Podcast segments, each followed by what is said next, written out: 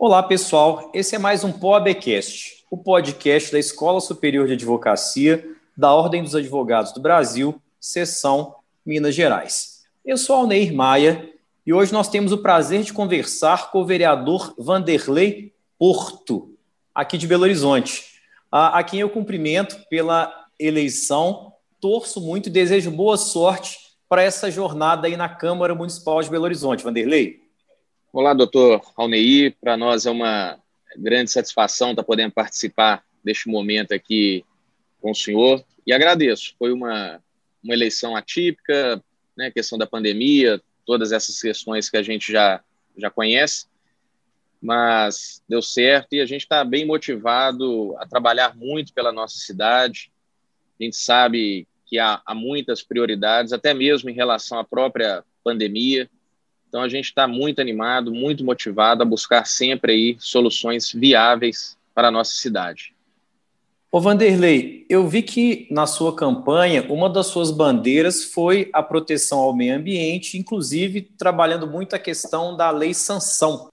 Você poderia dizer para a gente aí um pouco acerca dessa lei, principalmente quais são as suas aplicações práticas e jurídicas? É, o dentro eu apresentei 20 ideias para Belo Horizonte e uma delas que diz respeito à causa animal, pelo fato da gente estar tá já envolvido nessa causa há algum tempo. E juntamente com o deputado federal do, do nosso partido, o deputado federal Fred Costa, que hoje é uma referência da causa animal a nível nacional, nós tivemos um episódio no último ano que foi relacionado a um, a um cachorro chamado Sansão.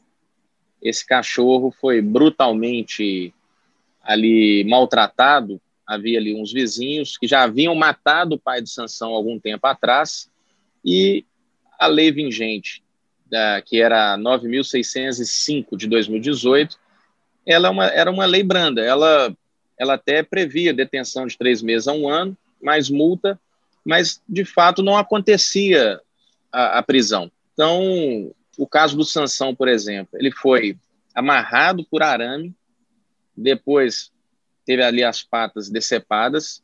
O, os autores dessa crueldade simplesmente foram ouvidos, liberados, porque ainda estavam enquadrados nessa lei. Agora vai aí pagar algumas cestas básicas. Após esse episódio, que eu acompanhei de perto com, com o deputado Fred Costa e também com a participação do deputado estadual Dorval Andrada, a gente acompanhou, foi lá no dia. Naquele momento, o Fred Costa apresentou uma lei até chamada de lei sanção, e essa lei ela foi aprovada, ela foi sancionada, que é a lei 14.064, de 29 de setembro de 2020. Essa lei, então, ela traz uma homenagem a esse pitbull, que era um, é, é um pitbull dócil, que, que foi ali brutalmente agredido, mas ela agora, ela, ela vai combater esse tipo de maltrato agora prevendo de fato prisão. Então ela tem uma ali agora essa lei ela estabelece, né, a punição de reclusão de dois a cinco anos, além de multa e proibição de guarda, né, da, da pessoa continuar ali com a tutela do cachorro. Então há um agravante do cachorro, do cão ou gato, e há um agravante de um, um sexto a um terço de pena se o crime causar a morte do animal. Então nós já vemos que depois que essa lei entrou em vigor, já tivemos casos de prisões por maus tratos. A, a inovação é uma criação né, de um item específico para cães e gatos, que são animais domésticos, e os que mais sofrem esse tipo de agressão, são, os mais, as, são as maiores vítimas. A norma né, dos crimes ambientais, dentro da 9.605 de 2018, ela continua em vigência, protegendo também os animais silvestres. Em relação à, à própria tutela do meio ambiente em Belo Horizonte, é, trazer para um plano mais regional, você tem ideias, sugestões para a sua atuação parlamentar nesse sentido, tutela do meio ambiente em BH? O que, que acontece? A Câmara Municipal ela tem as 10 comissões temáticas. E até por coincidência, hoje, a gente está trazendo um grande avanço nisso. Eu faço parte da comissão que até então é chamada Meio Ambiente e Políticas Urbanas. E hoje apresentamos um, requerimento, acabamos de protocolar, com certeza será aprovado, a gente está alterando o nome dessa comissão. Ela vai se chamar Comissão do Meio Ambiente, Proteção Animal e Políticas Urbanas. Com isso, a gente vai dar um destaque para essa luta, para essa causa, que hoje essa pauta da causa animal ela, ela já estava inserida nessa comissão, porém de forma muito superficial. Agora não, agora a gente vai trazer uma profundidade, alterando também algumas linhas dentro dessa comissão, para que esse assunto ele tenha evidência. E a Câmara Municipal, até no final do ano passado, ela teve um avanço nisso, que foi a, a proibição né, da tração animal na cidade. Isso vai haver ainda uma transição, né? São, o prefeito até sancionou a lei há poucos dias. Vai haver uma transição de cerca de 10 anos para que essas, as pessoas que dependem desse trabalho possam né, adquirir ali um, uma moto, ou né, que tem ali uma, uma forma de uma caçamba para continuar fazendo esse trabalho, porém sem o uso do animal, porque hoje na cidade, trazendo isso para Belo Horizonte, é a terceira capital do país e a gente percebe que assim não justifica mais ter esse tipo de trabalho aqui. Os animais são maltratados, então fazendo todo esse link né, em relação ao meio ambiente, a nossa vida urbana e, e, e os animais aqui inseridos, então, a gente tem que ter todo esse cuidado da, da, preservação, do cuidado, da proteção. Então, é isso que a gente quer, que a cidade ela continue crescendo, desenvolvendo, mas que os animais e todo o nosso meio ambiente seja preservado. Em relação a políticas urbanas propriamente, aqui em Belo Horizonte, em Belo Horizonte nós temos várias leis, várias normas em relação a essa questão. Quais as, são as mais importantes, na sua opinião, e quais são aquelas que precisam de algum ajuste para realmente se adequar às necessidades dos munícipes? É, aquilo, a questão do, da política urbana na cidade, ela, ela caminha junto com a questão do meio ambiente. Então, é importante a gente destacar, a cidade cresceu demais. Hoje, a gente tem uma, o solo muito pouco permeável, então, precisamos debater esse aspecto. Está aí as enchentes, todo mês de janeiro, fevereiro, dezembro, esse sofrimento. Precisamos ampliar o programa BH Verde, visando aí a preservação de praças, de áreas verdes, é, canteiros centrais, uma forma que, para que isso seja de fato possível, é importante parcerias públicos-privadas ali o, o, privado vem, ele adota aquele espaço, ele cuida daquele espaço, ele tem a sua publicidade. Então, existe esse programa, mas muito tímido na cidade. Precisamos ampliar a coleta seletiva, que é também uma das nossas pautas. Então, a questão da drenagem, por exemplo, né, se tratando e agora voltando para a questão da política urbana, é, leis importantes para BH e trabalhar essa drenagem da cidade é importante. É, outro fato que eu vejo que é muito importante, Belo Horizonte tem muitas áreas comerciais, afinal de contas, 85% dos empregos gerados da nossa economia vem do comércio. Então, a revitalização das áreas comerciais, que também é uma das nossas ideias para Belo Horizonte, é fundamental, organizando ali a questão de estacionamento, calçadas adequadas para o município.